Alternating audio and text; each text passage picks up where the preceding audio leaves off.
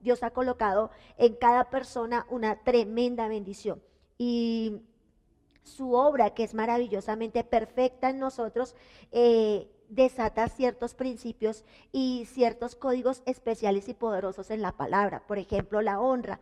A lo largo de la palabra, tanto Antiguo como Nuevo Testamento, eh, ella nos desafía en relación a esto. Los mandamientos están direccionados a honrar, honrar a Dios ¿cierto? Es, ese mandamiento poderoso que pueda desatar bendiciones sin número en nosotros, pero también no solamente eh, honra a Dios Padre Celestial, sino honra también a nuestros padres. Honra honra. Y lo reitera una y otra vez. Antiguo Testamento, Nuevo Testamento no lo habla. Eh, Juan capítulo 8, verso número 49. Vamos allá, todos juntos, por favor. Juan capítulo 8, versículo número 49.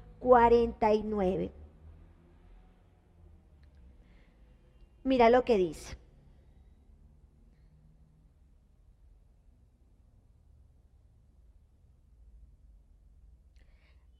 Respondieron entonces los judíos y, dijeron, ¿no decimos bien nosotros que tú eres samaritano y que tienes demonio? Respondiendo Jesús, yo no tengo demonio, antes honro a mi Padre y vosotros me deshonráis. Pero yo no busco mi gloria, hay quien la busca y la juzga. Imagínate, hay una, un desafío, una confrontación aquí en este pasaje. Juan capítulo 5, versículo número 23.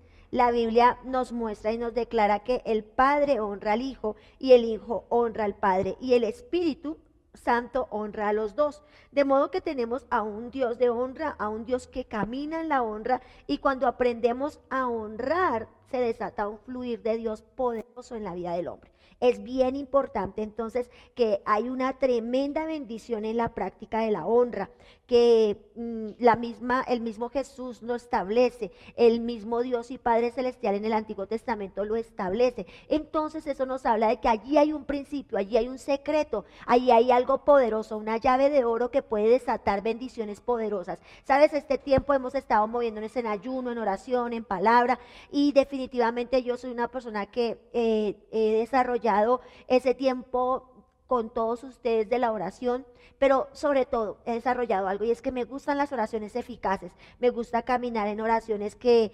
definitivamente pueden traer aceleramiento, cambio, respuestas contundentes de parte del Señor. Por eso es bien importante hoy para mí poder transmitir esta palabra, porque es una palabra que vino a mi espíritu, a mi vida y que estoy ahora desarrollándola de una manera muy especial porque he sido inquietada totalmente. Y hay tremenda bendición en la práctica de la honra y este principio es espiritual y debemos trabajarlo. Mira lo que significa honrar. Honrar significa estimar, apreciar, considerar precioso y digno, valorar como especial. Deshonrar, ¿qué significa? Tratar algo o alguien como que no tiene valor, tratar como común, desprecio y desvalorizarlo. Eh, debemos entonces entender que toda persona tiene en su interior una tremenda bendición que fluirá cuando la desate en esa honra a Dios. Eh, vuelvo y lo repito, toda persona, toda persona tiene dentro de su interior esa llave poderosa, esa bendición poderosa y debemos desarrollarla. Debemos desarrollar ese aspecto que puede producir gloria y una obra perfecta de Dios. Hay personas que se conforman a este siglo, dice la palabra, pero no nosotros no podemos conformarnos a este siglo, sino que debemos ser hombres y mujeres de cambios, de transformación, de renovación. Y no sé si a usted le pasa, pero hay cosas que a veces nos toman demasiado tiempo. Hay bendiciones eh, y respuestas a nuestras oraciones que toman demasiado, demasiado tiempo, como definitivamente hay en momentos y ciclos en la vida espiritual y ministerial y familiar en los cuales como que quedamos ahí estacionados. Y esta palabra es para que no caminemos estacionados, sino para que caminemos avanzando, desarrollando las habilidades y las capacidades que pueden abrir todas las puertas que usted y yo necesitamos en todas las áreas. Necesitamos oraciones eficaces, necesitamos una vida más productiva, necesitamos lograr todo aquello. Y sabes algo, es importantísimo entonces que hoy entendamos ese principio de la honra. Y número uno, honrar la familia. Cuando Dios nos pide que honremos a los padres, es que también hay un aspecto positivo de la herencia. No toda herencia es maldición, sino que también hay un aspecto positivo. Heredamos de nuestros padres ciertas situaciones, ciertas características, incluso gustos, formas y maneras de vida. Y nosotros decidimos si heredamos maldiciones, ataduras y yugos o si definitivamente cortamos con ellos. Pero no solamente se hereda ese tipo de situaciones, sino que nosotros podemos heredar cosas positivas, como esta parte que es la honra, el respeto. Y la palabra nos dice que debemos fluir en esa personalidad de honra a padre y madre. Y mira lo que dice Efesios capítulo 6, versículo número 2. Honra a tu padre y a tu madre, que es el primer mandamiento con promesa. O sea, aquí tenemos que desarrollar esta habilidad. Independientemente de quiénes fueron tus padres, cómo fueron tus padres, independientemente de sus errores, aciertos o desaciertos, independientemente si abandonaron, si estuvieron o no estuvieron, nosotros tenemos como creyentes ahora en, esta nueva vida, en este nuevo nacimiento en el Señor, eh, debemos desarrollar las habilidades y la capacidad de perdón, de santidad, de renovación, en la cual para nosotros sea tan importante dar el lugar que nuestros padres se merecen, dar el lugar que la palabra dice. De repente a nuestros ojos humanos no se lo merecen, no hicieron lo suficiente por nosotros. Eh, de repente tuviste unos padres que abandonaron, unos padres eh, maltratadores que abusaron. Pero mira, la palabra no, no dice eso, la palabra dice sencillamente, honra a tu padre, honra a tu madre que es el primer mandamiento con promesa. Tercer mandamiento, honra a tu padre y a tu madre para que tengas largos días. O sea, en esa honra desata vida, esa honra desata fructificación, esa honra desata cuando tú le das la posición, el valor que tus padres se merecen, entonces estás desatando sobre ti, siembras, pero inmediatamente cosechas. Efesios capítulo 6, verso número 3 para que te vaya bien. O sea, no solamente es larga vida, para que te vaya bien, para que te vaya bien y seas de larga vida sobre la tierra. Mira, hay un detonante poderoso. Tal vez muchas cosas en tu vida no están saliendo bien. De repente tienes que analizar cómo está tu relación con tus padres, cómo está esa honra hacia tu papá, hacia tu mamá, cómo está ese respeto. Mm, a veces podemos pensar, no me está yendo bien porque no estoy en la iglesia correcta, porque no estoy con los pastores correctos, porque no hay la unción. O de repente tú dices, no me está yendo bien por el país donde vivo, por los políticos que gobiernan mi ciudad. No, mira, la palabra es clara y dice, para que te vaya bien. No sé si has analizado esa parte en tu vida, pero hoy quiero que nos movamos conforme a lo que dice la palabra y analicemos esa área de nuestra vida. Visitas a tus padres, pegas una llamadita a tus papás, les das el lugar de honra, de respeto, te acuerdas de sus cumpleaños, de la Navidad, del Día de la Madre, del Día del Padre, o de repente solamente necesitas fechas para honrarlos o no, eres de esa persona detallista, amorosa. No, la palabra no nos está diciendo si ellos fueron buenos, entonces honralos. Si ellos fueron proveedores, honralos. Si ellos hicieron las cosas bien contigo, honralos. No, honra a tu padre, a tu madre para que hay un mandamiento con promesa, pero también ese mandamiento que trae promesa te dice, te van a salir las cosas bien. Debemos analizar de dónde venimos, debemos analizar qué clase de personas somos y debemos analizar nuestras relaciones y en este caso vamos a, mirar, analizar nuestra relación con nuestros padres. Efesios capítulo 6, verso número 4 dice, y vosotros padres no provoquéis a ir a vuestros hijos, sino criarlos en la amonestación en la disciplina y amonestación del Señor. Cuando las personas nada les va bien y tienen tremendas complicaciones con su cuerpo, y de repente es probable que hay que revisar la honra. Si también es probable que de repente no estén bien tus finanzas, no estén bien tus relaciones sentimentales. Hay que analizar, hay que mirar, revisar esa parte de nuestra vida. Yo quiero invitarte hoy para que en ese primer punto tú analices. Mira, lo más lindo de recibir la palabra no es oírla, lo más lindo de recibir la palabra es obedecerla. Así que analiza la relación con tu mamá, analiza la relación con tu papá. De repente mm, tú puedes decir, no, es que mi mamá no, no, no se da a querer o mi papá no se da a querer o lo que me hicieron. No, hoy tienes que soltar ese sentimiento, hoy tienes que soltar esa situación y colocarla en las manos de Jesús, colocarlas en las manos de Jesús. ¿Sabes por qué? Porque Jesús supo tener una buena relación con el Padre. Por lo tanto, tú vas a aprender a tener una buena relación con tus padres. Vas a verlo. Vas a ver que esta palabra produce mucho fruto y resultado. Todo te saldrá bien. Es el tiempo de sanar la tierra. Es el tiempo de perdonar, de restaurar y de restituir. Número dos, honrar al prójimo.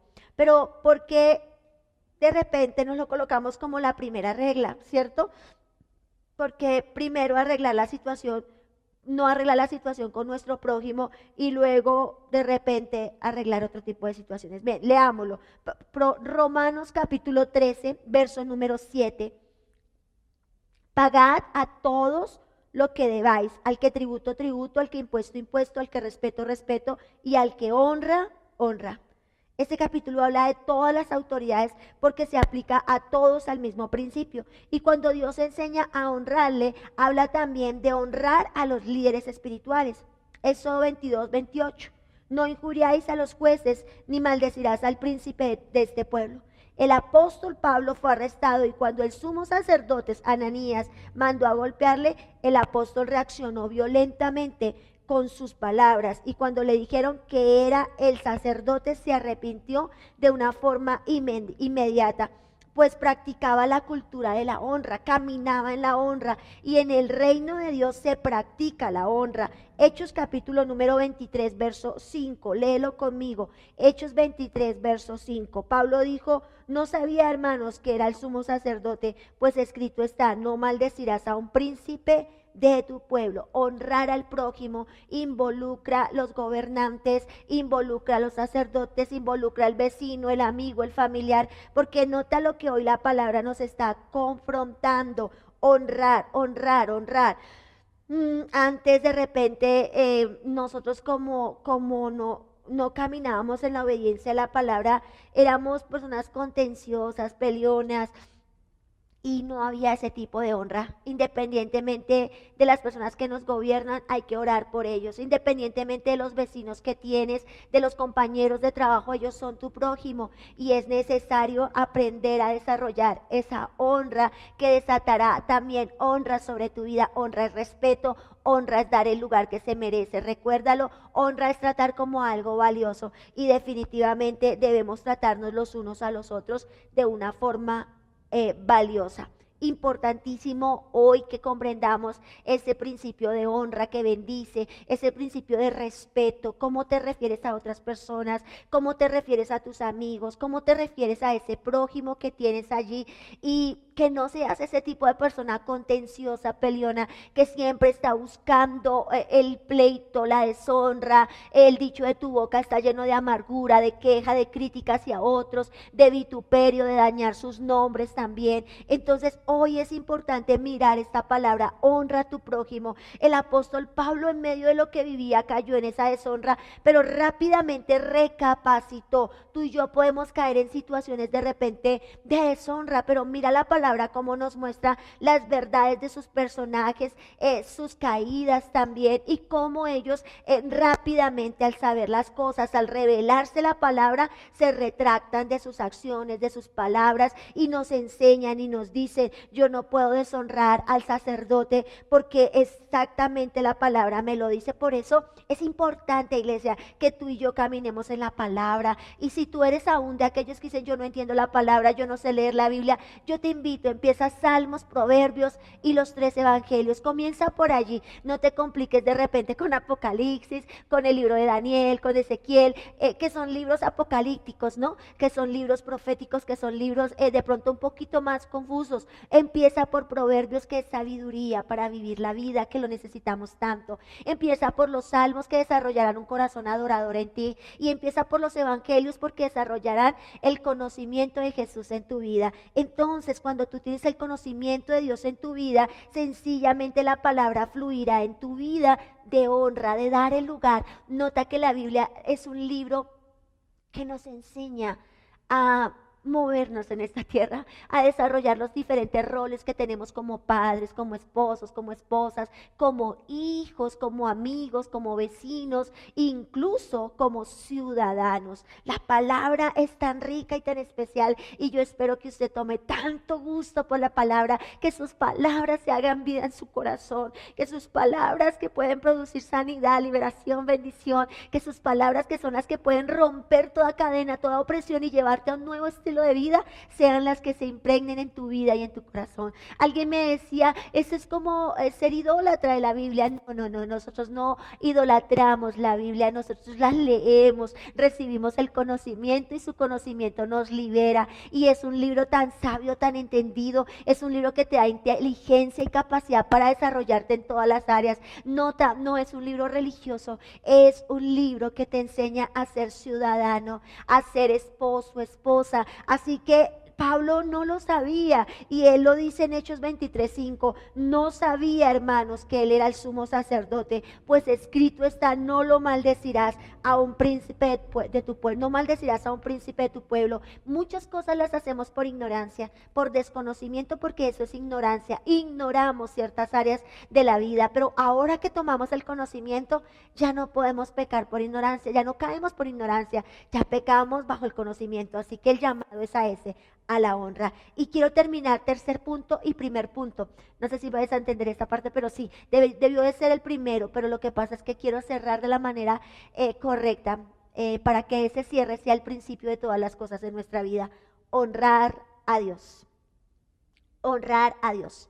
Y es primero lo primero. La lógica apostólica es como dice, amo a Dios que no veo y no amo a mi hermano que veo. Correcto. El verdadero amor comienza allí, en aquel que puedo ver.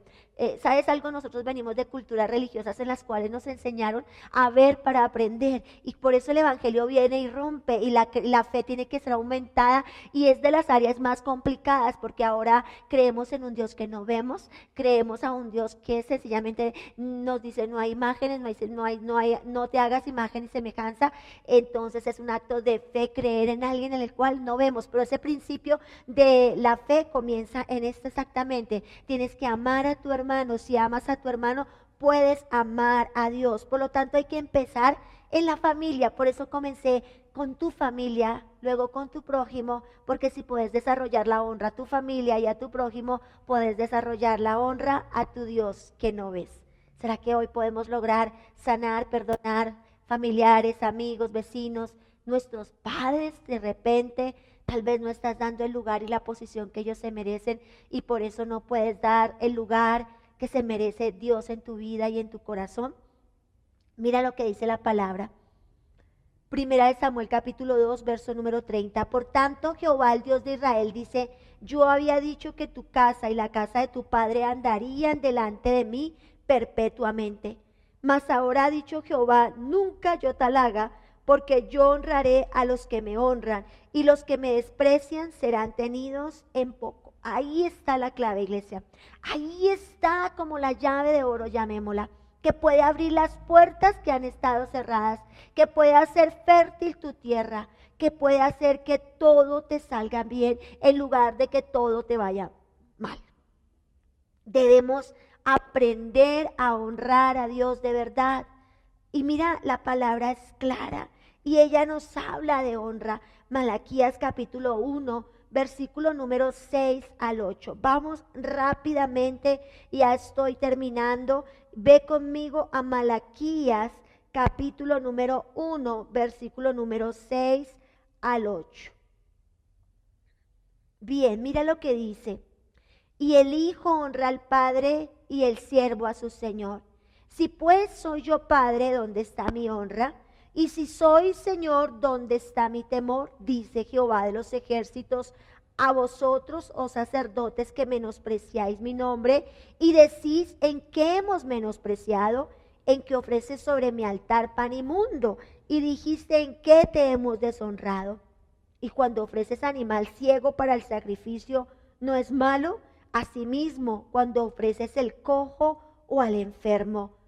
Mira, la palabra estaba confrontando en el libro de Malaquías a un pueblo, a un sacerdocio que estaba presentando mala ofrenda delante del Señor, que estaba presentando deshonra delante de Dios, dándole a Dios no lo primero, no la primicia, no lo del buen fruto, sino la sobra. Por eso debemos aprender a honrarlo en todas las formas posibles, que todo lo que tú hagas para Dios sea de alta calidad sea eh, del mayor esfuerzo. Que con un domingo al venir a congregarte no estés todo el tiempo mirando el reloj a qué horas vamos a terminar, sino que te puedas gozar en todo y todo. Que al, al iniciar un servicio no seas de los últimos que llegas, sino que honres a Dios llegando temprano, siendo parte de la alabanza, la adoración, de la exaltación, pero también de la palabra. Y no como de repente, como que Dios tuviese que... Eh, te paga por horas por estar aquí. No, no, no, no, no. Que lo que tú dispongas para venir a la casa del Señor, para honrar a Dios, sea con gusto, sea con agrado, sea con deleite. Que todo lo que tú levantes para Dios sea honroso, sea bonito para Él. Y no sea lo último que tú tengas. La última opción en tu vida, en tu día a día, sea Dios. La última opción de buscarlo sea, sea Él. Después de haber tocado todas las puertas, entonces si vas a ir a tocar la puerta, no, que la primera puerta en la mañana, que la primera em, oración, la primera palabra que pueda salir de tu boca sea esa honra al buen Dios y Padre de los cielos. La palabra hoy nos está diciendo, por tanto, Jehová, el Dios de Israel, dice, yo había dicho que tu casa y la casa de tu padre andarían delante de mí perpetuamente pero nunca tal yo haga. ¿Por qué? Porque iban a ser raídos de la casa de Dios. Porque ya no serían usados como lo que el Señor había dicho. Porque el propósito no se podía desarrollar. Porque deshonraron, porque menospreciaron al Dios Todopoderoso. Por eso nosotros tenemos que desarrollar esa habilidad. Proverbios capítulo 3, verso número 9 dice, Honra a Jehová con tus bienes, con las primicias de tu fruto. Tal vez este año la circunstancia está diciendo, acá estamos en medio de una pandemia, no puedo empezar el año brindando una primicia a Dios, abriendo mi año con una primicia para Dios. Pues bien, yo quiero decirte que en todo tiempo se siembra y debemos este domingo, que es nuestra celebración de primicias, presentarnos delante del Señor con esa primicia. Y es conforme cada uno propone en su corazón pero sobre todo debe ser una primicia buena, honrosa, bonita. Dice que ellos traían lo cojo, dice que ellos traían como por decir lo que les sobraba, lo que no servía. Y Jehová Dios estaba pidiendo lo mejor. Y lo mejor para este tiempo es lo mejor que viene el corazón, sin quejas, sin críticas, sin dolor, sin murmuración, sin estar eh, doliéndonos lo que, lo que vamos a dar, sin pensar es mucho, no, sino conforme a lo que tu corazón te direcciona. Este domingo desarrollaremos en nuestra casa primicias, fiesta de primicias, cerrando nuestro ayuno de 21 días y dando apertura a todo aquello que Dios dice acerca de nosotros. Por eso trae esa primicia, pero junto a esa primicia añade todo tu propósito de inicio de año. Proverbios capítulo 3, verso número 10 dice, y serán llenos tus graneros con abundancia y tus lagares rebosarán de, de, mosto. Hay una acción que tú haces y ahí trae una reacción de Dios. La acción tuya honra, la reacción de Dios honra esa, esa acción que tú has dado. Entonces, ¿cómo te honra Dios? Llenando tus graneros con abundancia, llenando tus lagares. El detonante para que tu mesa, tu alacena esté espléndida será esa, esa honra al buen Dios de los cielos. ¿Cómo? Con las misias de todos tus frutos, dice la palabra. Honrar a Dios con nuestros bienes, honrar a Dios con eh, nuestra oración, honrar a Dios en nuestro día a día. Más buscar primeramente el reino de Dios su justicia y las demás cosas serán añadidas.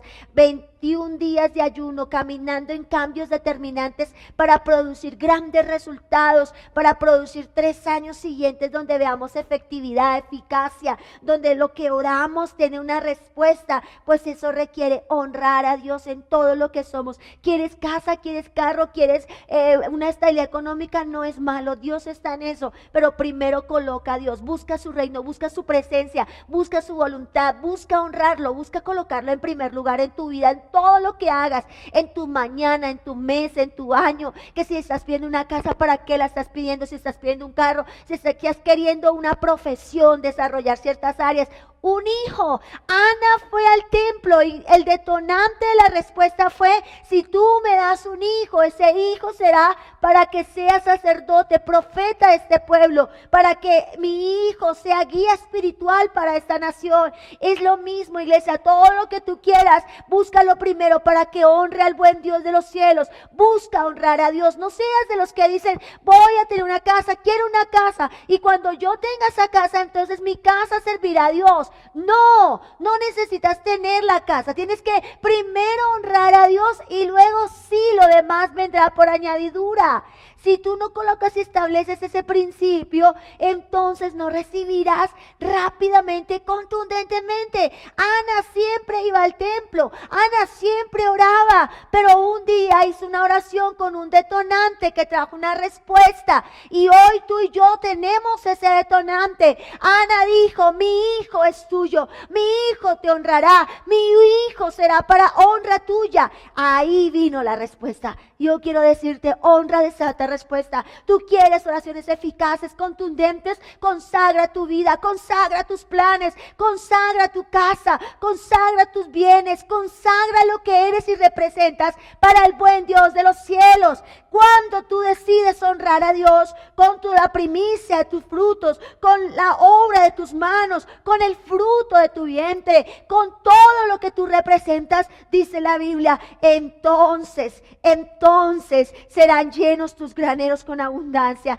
tus lagares rebosarán de, mosto. ¿Sabes algo? Buscas el reino, buscas su justicia, buscas obediencia, buscas transformación. Entonces en lo demás, lo que es prioritario para ti, vendrá, se desatará, vendrá esa oportunidad, vendrá ese favor cuando tú decides obedecer, caminar en una vida de obediencia, de honra. Entonces sencillamente vendrá y vendrás y vivirás el detonante de que todas las cosas te serán añadidas. No busques a Dios por lo que te pueda dar. Busca a Dios porque lo amas, porque quieres aprender a honrarlo, porque quieres aprender a servirle. Último, termino. Si hay algo poderoso que se puede desatar cuando nosotros aprendemos de honra, es lo que dice segunda de Juan, capítulo número 1, verso número 8. Mirad por vosotros mismos para que no perdáis el fruto de vuestro trabajo, sino que recibáis galardón completo. Sin duda el galardón completo viene cuando creemos a un Padre generoso. No podemos ser mejores que Dios. Si Dios dice que quiere que lo honremos con una bendición completa, ¿por qué será que no lo recibimos? Hebreos 11:6. Pero sin fe es imposible agradar a Dios, porque es necesario que el que se acerca a Dios crea que le hay y que es galardonador de los que le buscan. Y hay un fenómeno espiritual que aprendemos a medida que crecemos. Cuando más se conoce a las personas, menos se les honra. Uno pensaría, ¿por qué? Y sabe, vivir en la época de Jesús, ver al maestro, pasearse entre la gente, haciendo milagros, enseñando a la gente, pero creo que Dios por algo nos hizo nacer en esta época y no en esa época. Algunos dicen, a mí me hubiese encantado haber estado en esa época. Pues bien, ¿sabes algo? Muchos de los que vieron milagros, de los que escucharon su poderosa voz, de los que tocaron su manto, de los que fueron y disfrutaron de la fructificación y multiplicación, ¿sabe? Se escuchaba una voz que decía, crucifícalo, crucifícalo. Así que es una triste realidad. Mateo capítulo 6, verso número 3 dice, ¿no es este el carpintero, hijo de María, hermano de Jacob, de José, de Judas y de Simón? ¿No está también aquí con nosotros sus hermanas? Y se escandalizaban de él. Marcos 6, 4 dice, mas Jesús les decía, no hay profeta sin honra, sino en su sin honra, sino en su propia tierra y entre sus parientes y en su casa. Del griego escandalizó, que es escandalizar, es entrampar, escandalizar, hacer caer, ofender, poner tropiezo. ¿Sabe?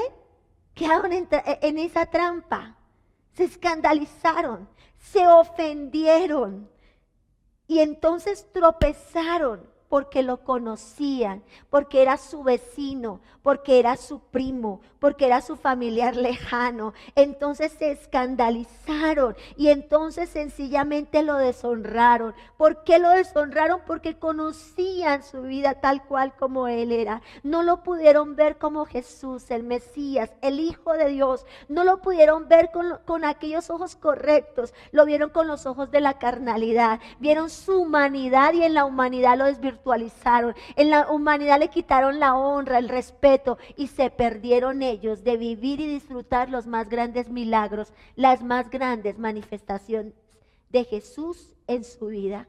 Imagínate lo que desata la deshonra. Imagínate lo que desata esa deshonra. Proverbios 22.4 dice, riquezas, honra y vida son la remuneración de la humildad y del temor a Jehová.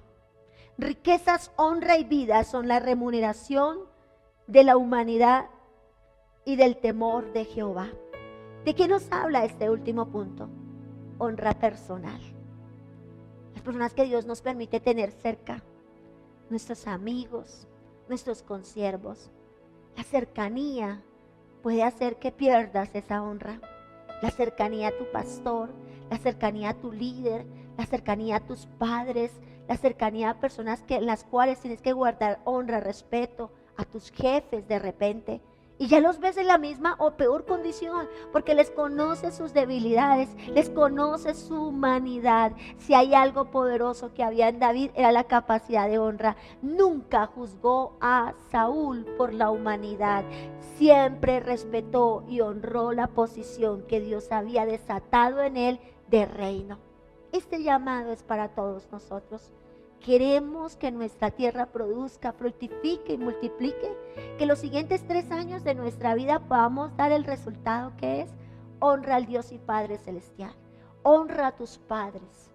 Honra. Desata honra. Desata honra por tu prójimo. Desata honra y respeto por ti mismo.